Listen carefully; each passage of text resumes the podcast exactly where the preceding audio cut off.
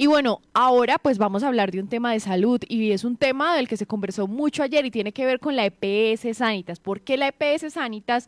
Pues fue protagonista debido a un anuncio realizado por la red de farmacias Cruz Verde, quien informó pues a todos los usuarios, todos los afiliados a Sanitas, que a partir del próximo 15 de noviembre no podrán dispensar medicamentos, insumos y tecnologías que no estén en el plan básico de salud a esos usuarios de esta EPS y eso tiene preocupados obviamente a los afiliados de esta aseguradora.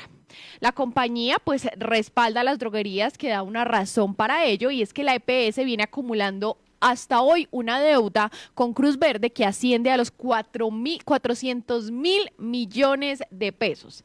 Entonces, eh, dice pues la farmacia que se encuentran las razones para realizar esta acción, pero pues obviamente esto va a implicar una afectación para la comunidad, para aquellos afiliados a la EPS. Cruz Verde aseguró que lleva más de tres años en conversaciones, en negociaciones con la aseguradora, con Sanitas, tratando de resolver esta deuda, pero pues dicen que no han podido, han desentendido los acuerdos, no hay un punto de vista serio, no han podido llegar a un acuerdo y es por eso que Cruz Verde pues decidió tomar esta decisión ante una deuda de 400 mil millones de pesos. Pero antes de ir a hablar acerca del pronunciamiento de parte de la EPS Sanitas, pues vamos a escuchar al ministro de Salud, Guillermo Jaramillo, hablando acerca de esta EPS.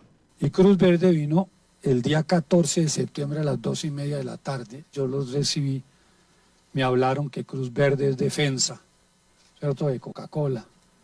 Fue también socio de Sanitas. Fue también socio de Sanitas. Y terminamos, después de muchas cosas que me hicieron una presentación muy importante de la empresa, terminamos en la situación de la cartera que tenían con Sanitas.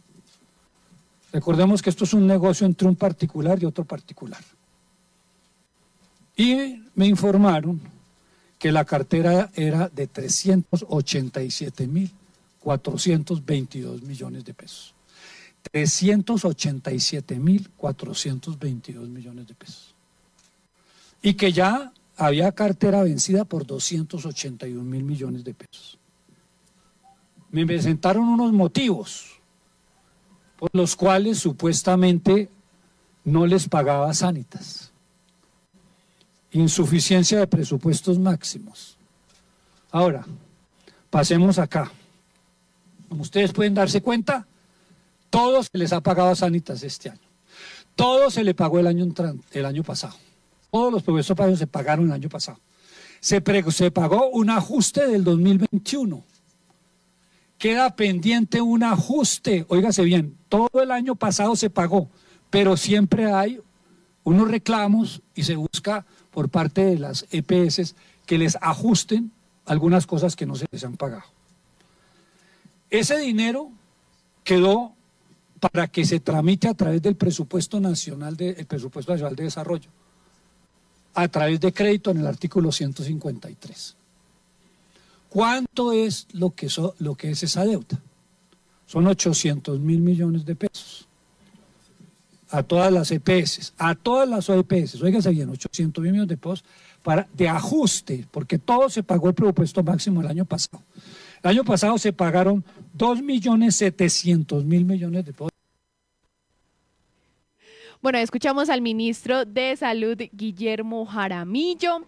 Y bueno, también hay un pronunciamiento, Lisset, de parte de Sanitas, que pues argumentó que desde que recibió esta comunicación de parte de Cruz Verde, pues se encuentran buscando alternativas, pero pues me parece como gracioso, ¿no? Que ahora se estén buscando alternativas, pero llevan tres años tratando de llegar a un acuerdo y no han podido pagar esa deuda. Sí, ellos de un comunicado dicen que la EP, eh, dicen lamentablemente el tema de presupuestos máximos con el que está relacionada esta decisión es una eh, de las razones por las cuales veníamos alertando al gobierno nacional desde hace meses sobre la importancia de encontrar soluciones a la situación actual, sin que tengamos hasta ahora una respuesta al respecto. La aseguradora aclaró también que el despacho de los fármacos que hacen parte del plan de beneficios de salud eh, se seguirá llevando a cabo de manera normal, que los pacientes no deberán preocuparse por ello.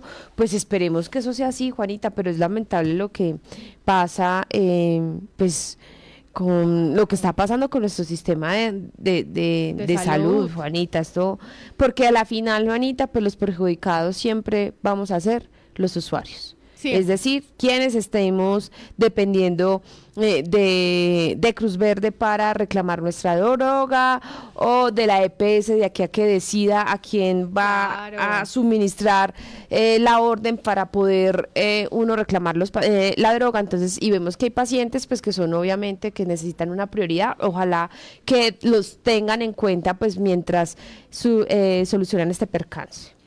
Claro, y es que aquí en el departamento son 58.386 los afiliados a Sanitas. 44.000 del régimen contributivo y 13.000 aproximadamente del régimen subsidiado. Y es por eso que ayer durante esta comunicación de parte del gobierno nacional a los medios de comunicación estaba presente Félix León, el director general de Ladres, hablando acerca de estos pagos, estos giros hacia la EPS Sanitas. En presupuestos máximos se le aprobaron los 130 mil millones de presupuestos máximos y se le giraron el mes pasado eh, a, esta EPS, con lo cual quedamos al día hasta octubre. Eh, tienen reclamaciones de 5 o 10 años que han pasado tres veces por auditoría de distintas empresas de ladres de distintos gobiernos eh, por cuentas de no, no que distintas del plan básico desde el año 2008 hasta el 2020 insisten en volverlas a presentar, vuelven y se les glosan porque son contenidos que, ya estaban pagados por UPC o que ya están reconocidos por presupuestos máximos que pretenden cobrar eh, nuevamente.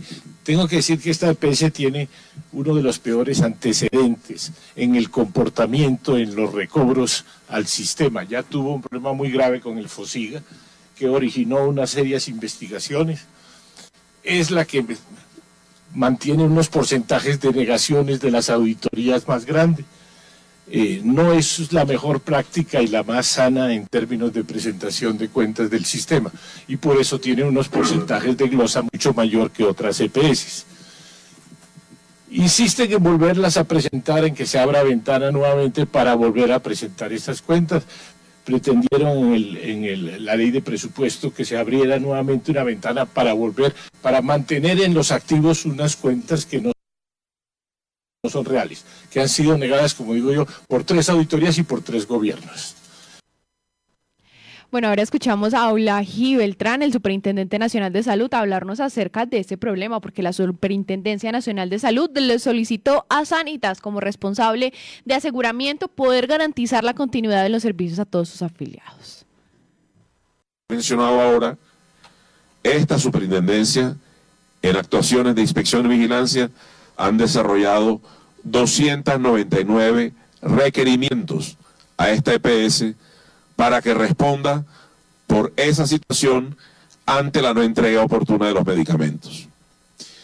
Por ello, desde la Delegada de Protección al Usuario, la Superintendencia ha dado traslado de seis eventos que ha considerado esta delegatura deben ser investigados por parte de la delegada de investigaciones administrativas. Y allí se incluyen 4.335 reclamos por barreras de acceso a los servicios de salud. Entonces, ustedes recuerdan que hace un par de meses anunciamos que frente a la denegación de servicios que la superintendencia recibiera a partir de los reclamos, íbamos a dar traslado a la Contraloría General de la República para que determinara si existe o no detrimento patrimonial para efectos que procediera con la actuación correspondiente. En el entendido que son recursos públicos y como tal la Contraloría debe verificar el buen uso de ellos de acuerdo para lo que están definidos en el ordenamiento jurídico.